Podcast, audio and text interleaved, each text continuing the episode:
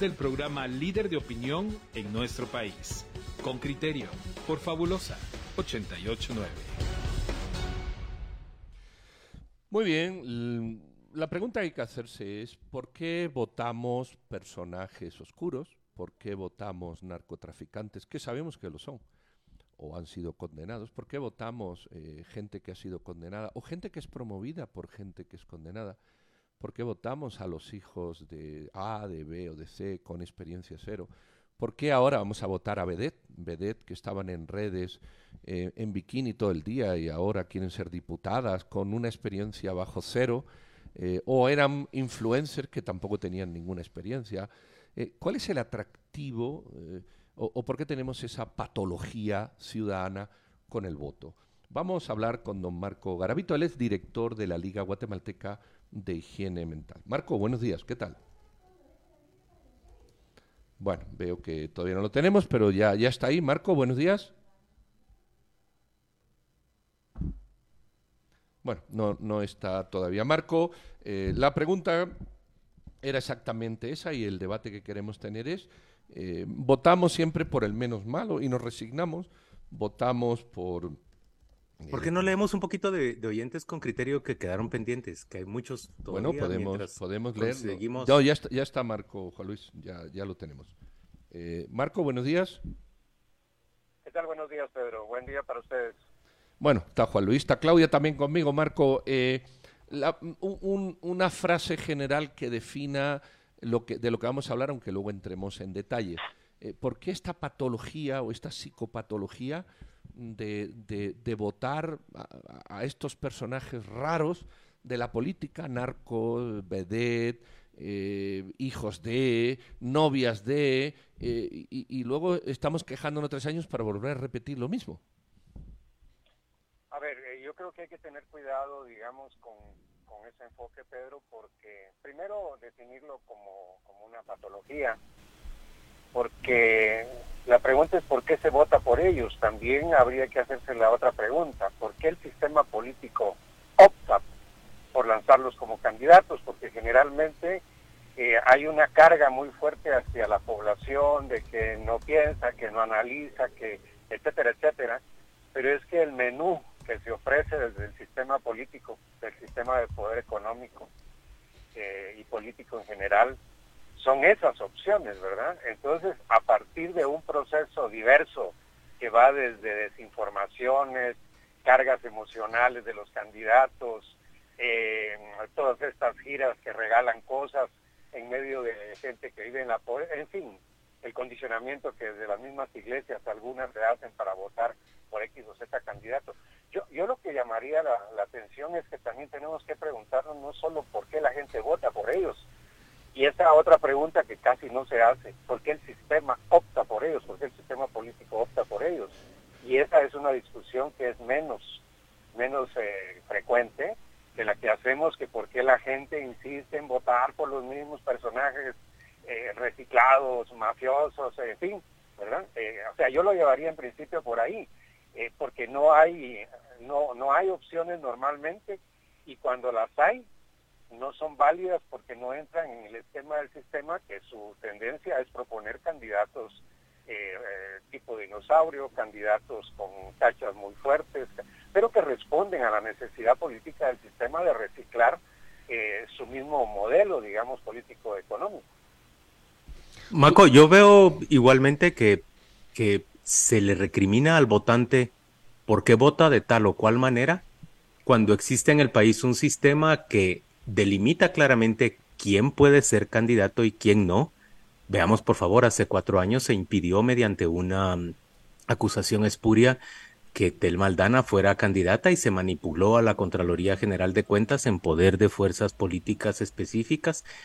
Cuatro años después vuelve a ocurrir exactamente lo mismo con, con Telma Cabrera y Jordán Rodas y surge un aspirante más al que se bloquea, que es Roberto Arzú, porque criticó a la élite nacional y claro, de él se dice que hizo campaña anticipada y de otros no, no se dice una cosa semejante. Entonces, digamos, hay una, hay una forma. Luego se recrimina que se vote por hijos de. Pero ¿acaso el sistema no está construido justamente para que sean los hijos de los que hereden los partidos, los cuadros y la capacidad de recaudar fondos para, para montar partidos? Luego, se le recrimina al votante que vote por quien le da un balde con, yo no sé, unos jugos adentro o, o maíz o frijol. Pero estamos hablando de una población que más del 50% vive en la pobreza, que no ha tenido acceso a educación. Aquí en Con Criterio, cuando revisamos el sistema educativo, Maco, es que te das cuenta que no va para ninguna parte. Lo de los pupitres es solo la guinda del pastel, pero el, sistema no va para ningún lado en términos de educar a las personas. La desnutrición crónica afecta el desarrollo mental de uno de cada dos niños. O sea, estamos frente a unas condiciones y todavía le recriminamos a la gente por qué vota como vota. Exacto, a eso me refería, Juan Luis, porque, digamos, hay una carga, ¿verdad? Siempre hacia crear un sentimiento de culpabilidad en la población respecto a estos temas políticos, porque efectivamente tener razón, y era lo que intentaba yo señalar anteriormente, que el modelo político está creado así. Recuerden ustedes que incluso en el pasado, en muchas ocasiones del pasado, cuando la población hacía reclamos muy fuertes eh, al sistema, siempre se decía, es que si no les gusta, organícense ¿verdad? Formen su partido, participen y, a ver si los eligen, ¿verdad? Era así hasta como con ¿no? Finalmente la población ha ido buscando alternativas, este, este esfuerzo, digamos, organizativo de años el Movimiento para la Liberación de los Pueblos es un ejemplo, porque eso se decía, pero ahora que se, que se pretende participar, de nuevo no, porque eh, lo que está en el trasfondo es que este es un, es un modelo político es un juego político donde se participa, pero en mi cancha, con mi pelota y con mis reglas. Aunque haya un discurso, cuando eso no ocurre así, entonces no hay posibilidad, porque en el fondo lo que no se quiere es perder el mínimo de privilegios. Yo siempre señalo, y yo creo que esto se conoce pues, de que lamentablemente tenemos un modelo político y económico del asadón, es decir, no hay disposición mm. de ceder el mínimo de privilegios históricos para que la población tenga un poquito de más acceso a una vida con dignidad y con bienestar. Entonces, cuando se intenta, desde luego, se bloquea. Ahora, ahora, perdón, ahora en este momento es mucho más crudo y burdo, digamos, el modelo creado, porque se va desgastando. Entonces ahora hay cosas que ocurren que uno dice, pero ¿cómo es posible que planteen una cosa así desde la legalidad o la constitucionalidad? Porque en el fondo ese es el modelo, ese es el modelo que se ha construido a lo largo de muchísimo tiempo. Marco, ¿y qué pasa en una sociedad cuando el, el modelo político permite y promueve en cambio la participación de personas eh, decentes, honorables o que evocan y promueven valores. Empieza allí un cambio real, eh, porque eh, la pregunta la planteó Pedro, ¿por qué los votantes eh, apuestan por, por los narcotraficantes y por los corruptos? y tú dijiste por qué el modelo político los permite. ¿Qué pasa cuando el modelo político permite la participación de personas que no están señaladas, y no están cuestionadas de la manera que sí lo están eh, los participantes de hoy por hoy? Porque, porque el concepto, digamos, de la democracia es ese, es decir, la posibilidad de participación sin exclusiones, ¿verdad? Es, es el ejercicio de la política y obviamente del hacer concreto de la política lo que le permite al ciudadano determinar este me conviene, este no me conviene, ¿verdad? Pero eso en, el modelo nuestro es, es un ideal, es, es un sueño pero efectivamente en la medida que podamos hacer un esfuerzo de reciclar esa vieja política de dinosaurios, obviamente que el sistema social se va, se va sanando, digamos, en, e, en esa línea se va sanando, porque bien se decía antes, la política es el ejercicio de llegar al poder para crear un modelo para la sociedad, y aquí no se ha creado, ya lo decía Juan Luis, los indicadores de Guatemala cada día son, son peores, ¿verdad? Es terrible ver cómo es una sociedad en absoluto retroceso y sin embargo los que han gobernado por siempre insisten como que su modelo de gestión para beneficio social tuviera éxito. Entonces hay que abrir un poco el canasto, hay que permitir la participación. Esto no va a acabar con este país, pero el modelo es demasiado exclusivista, demasiado excluyente y entonces resulta que le lanzan a la gente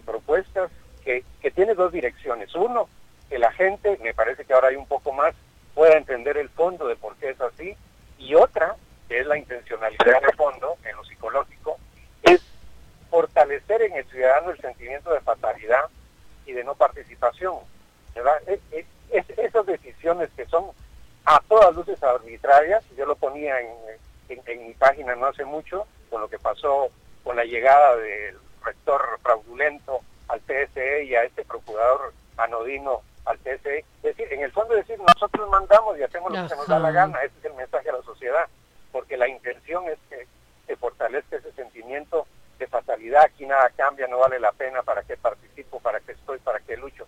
Ese es el fondo del asunto. Ahora, hablamos del sistema como si el sistema surgiera del magma y se implementara, como si el sistema fuese anterior a la organización ciudadana, como si el sistema fuese surgiese de una máquina y los ciudadanos tuviésemos que aceptarlo. Mm, mm, yo creo que el sistema lo avalamos, lo construimos, lo permitimos o lo desarrollamos los propios ciudadanos.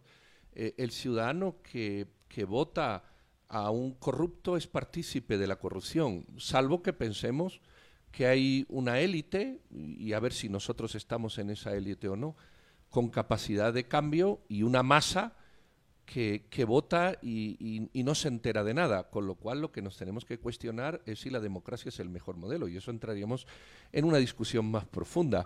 Si el voto del ciudadano sirve, si lo, yo estaba pensando en el alcoholismo, el alcohol se vende, eh, pero hay toda una, una, eh, charla ciudadana por entender que eso que el sistema te pone delante no es lo correcto y tú tienes que cambiarlo. Eh, da la sensación de que queremos que el sistema cambie porque los ciudadanos lo sufrimos, pero ¿quién va a cambiar el sistema si no los propios ciudadanos? Y hay muchas alternativas, desde el voto nulo hace dos elecciones y está, hasta la protesta correcta, no violadora, hasta la presión a los políticos, hasta el rechazo social. O sea, hay, hay más cosas, eh, sino cómo salimos de un sistema del que nadie se hace responsable claro, pero, pero lo que sucede, Pedro, es que eso que definimos como sistema es un modelo de sociedad que se ha construido a lo largo de siglos y evidentemente se ha subjetivado en muchísima, en toda la población, ha condicionado. Yo lo que, lo que señalo anteriormente y reitero ahora es que lo que pasa es que es, es un modelo, digamos, político y económico de exclusividad. Y entonces tú puedes participar, tú puedes cuestionar, pero, pero ¿hasta dónde? porque el tema es no ceder posibilidades de acceso a bienestar. Y voy a poner solo dos ejemplos rapidito. Uno es que cuando se da el proceso de la Revolución de Octubre, esta es eh, terminada, digamos, porque aquellos beneficios de, un sector económico histórico que iban a tener algún recorte, llamémosle así, no se permitió. Luego los acuerdos de paz, se firman los acuerdos de paz, creamos un modelo desde ideal o lo que sea, desde los acuerdos y toda la sociedad íbamos a ir adelante a empujar esos acuerdos. Pero el sector económico, político, de poder, se fue por un extravío, nos emboscó adelante y empezó a echar para atrás estos acuerdos de paz en lo jurídico, en lo económico, en lo político y nos tienen ahora de nuevo en la misma situación. Pero hubo un referendo, ¿verdad? Hubo un referendo en el 99 que, que, que tuvo baja participación para cambios constitucionales y que la ciudadanía no, no lo aceptó. Hubo una consulta en el 99. No, no, yo, yo entiendo, pero, pero hay que comprender que todos estos hechos políticos, económicos o lo que sea, se vuelven subjetividad en el ciudadano. Y hay, una interpretación a partir de cómo te la forman, cómo te la educan, cómo te la desarrollan, ¿verdad? Y eso a veces cargamos en el ciudadano, pero es que así hemos sido educados en este modelo con fatalidad, con que aquí las cosas no cambian. Ahora cuando nos, presentan un menú de gente impresentable, hay gente que dice, yo, yo, yo no creo en este, ni voy a participar, ni me interesa. ¿Verdad? Maco, al final los que sí les interesa están ahí. Maco, hablemos de eso que me pareció muy valioso y, y, y no voy a, a pretender que no me siento en esas circunstancias. Realmente es, es tan abrumador lo que ocurre en Guatemala que uno dice, ay, ¿para qué votar? ¿Para qué participar? Esto, esto ya, esto no tiene sentido. Y vos dijiste, justamente eso es lo que se trata de inducir, una sensación de derrota tan grande y tan, tan abrumadora que, que la gente diga, mejor me inhibo y que ellos sigan comiéndose el pastel solitos. Eh, ¿Cómo combatimos eso? Danos herramientas para, para combatir esa sensación de frustración tan grande. yo creo que por un lado es lo que se, se ha hecho con mayor o menor fuerza y con mayor o menor posibilidad de que la gente se organice políticamente y participe, ¿verdad? Participe en, su ambiente más local. A mí me ha dado mucho la atención, y lo decía recientemente, que pasan tres años y uno no ve ninguna gestión de afiliación ni de formación de nadie, ¿verdad? Pero vienen las, vienen las elecciones y ahí andan bajo el escudo de la afiliación haciendo campaña anticipada y no pasa absolutamente, digamos, nada. Pero bueno. Los que sí trabajan los cuatro años son, son los de Codeca, Maco. No, no, eh, yo estoy de acuerdo con eso. Lo ponía porque quería llegar a ese punto. Yo trabajo en el campo de, muchísimas décadas y sé que ese proceso de educación y de trabajo organizativo entre la, entre la gente del campo ha sido muy, muy fuerte y muy constante, ¿verdad? Pero precisamente por eso es que hay una, una intencionalidad, digamos, de, no inscripción, ¿verdad? Pero por ahí. Otro me parece tiene que ver con el, con el tema de los medios de comunicación, que en general no están, digamos, en esa posibilidad de poderle trasladar al ciudadano alternativas, análisis, reflexiones. A veces incluso en este momento estamos más hablando de lo anecdótico y, de ese tipo, que, no el fondo, digamos, de lo que está ocurriendo. Yo puedo decir, digamos, tengo la impresión que lo ocurrido desde el COVID para acá ha facilitado mucho que mucha gente comprenda que este sistema, en el sentido global, salud en este caso, tiene que cambiar ¿verdad? Porque vivieron mucho las consecuencias. Ha entendido que sus familiares se fueron a Estados Unidos por miles y, mucho más y que esto no funciona y que tiene que cambiar. El asunto es cómo, políticamente construyendo alternativas políticas, partidos políticos, institucionalidad política, que es lo que se ha intentado hacer en algunos sectores, pero ahora que se intenta hacer, pues tampoco vale, ¿no? Porque aquí el problema, lo voy a decir muy claro y además se ha dicho, el problema no es el finiquito de Jordán ni la posibilidad de campaña anticipada de Telma Cabrera. El, problema es, es la población que ha decidido participar de su vida política. Ese es el verdadero problema de lo que está ocurriendo. Entonces, con uno u otro argumento no se va a permitir. Entonces, yo creo que hay que seguirlo haciendo. Es decir, la, eh, la historia y la vida va caminando a empujones a veces toca en este momento luchar con esta situación tan complicada que tenemos. Algún día se va a romper el cántaro, nos decís. Ojalá que no se rompa, sino que, pueda reestructurarse, porque es riesgoso. Toda esa, esa estructura exclusivista, etcétera, etcétera, es de riesgo, digamos, para las sociedades. Ustedes lo saben, ¿no? Lo sabemos muchos. Necesitamos que esto camine de una manera más, más, normal, llamémosle así, ¿verdad? Que podamos entender que en la vida política se pierde y se gana, y entonces están los instrumentos, las institucionalidades políticas para plantear nuestra alternativa y nuestra posibilidad de participar y de hacer. E, ese es el camino. Yo sé que no es fácil, no va a ser fácil, pero eh, no hay otro. Si no, esta sociedad va a entrar en una crisis mucho más grande para el tema del beneficio y bienestar de la gente, que ya es eh, en, en, extremes, diría yo, la vida que muchos tienen en Guatemala. Muy bien, pues muchísimas gracias Marco Garavito por, por esta charla.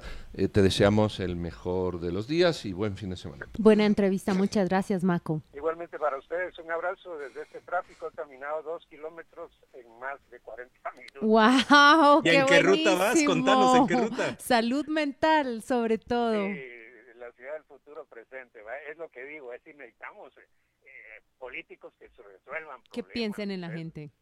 De eso se trata. Gracias a ustedes. Un abrazo siempre. ¿no? Hasta pronto. Gracias. un abrazo. Fabulosa 889 está presentando Con Criterio. Ya regresamos.